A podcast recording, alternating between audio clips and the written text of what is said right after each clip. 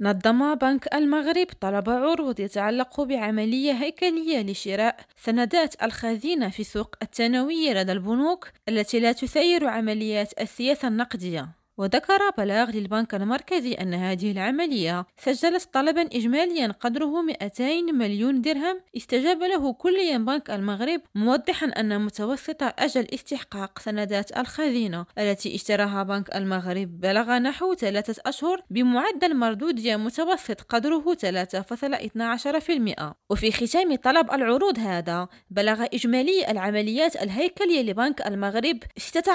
16.8 مليار درهم وأشار البلاغ إلى أن طلب العروض المقبل سينظم يوم الاثنين 13 فبراير 2023 يسرى قربة ريم راجو الدار البيضاء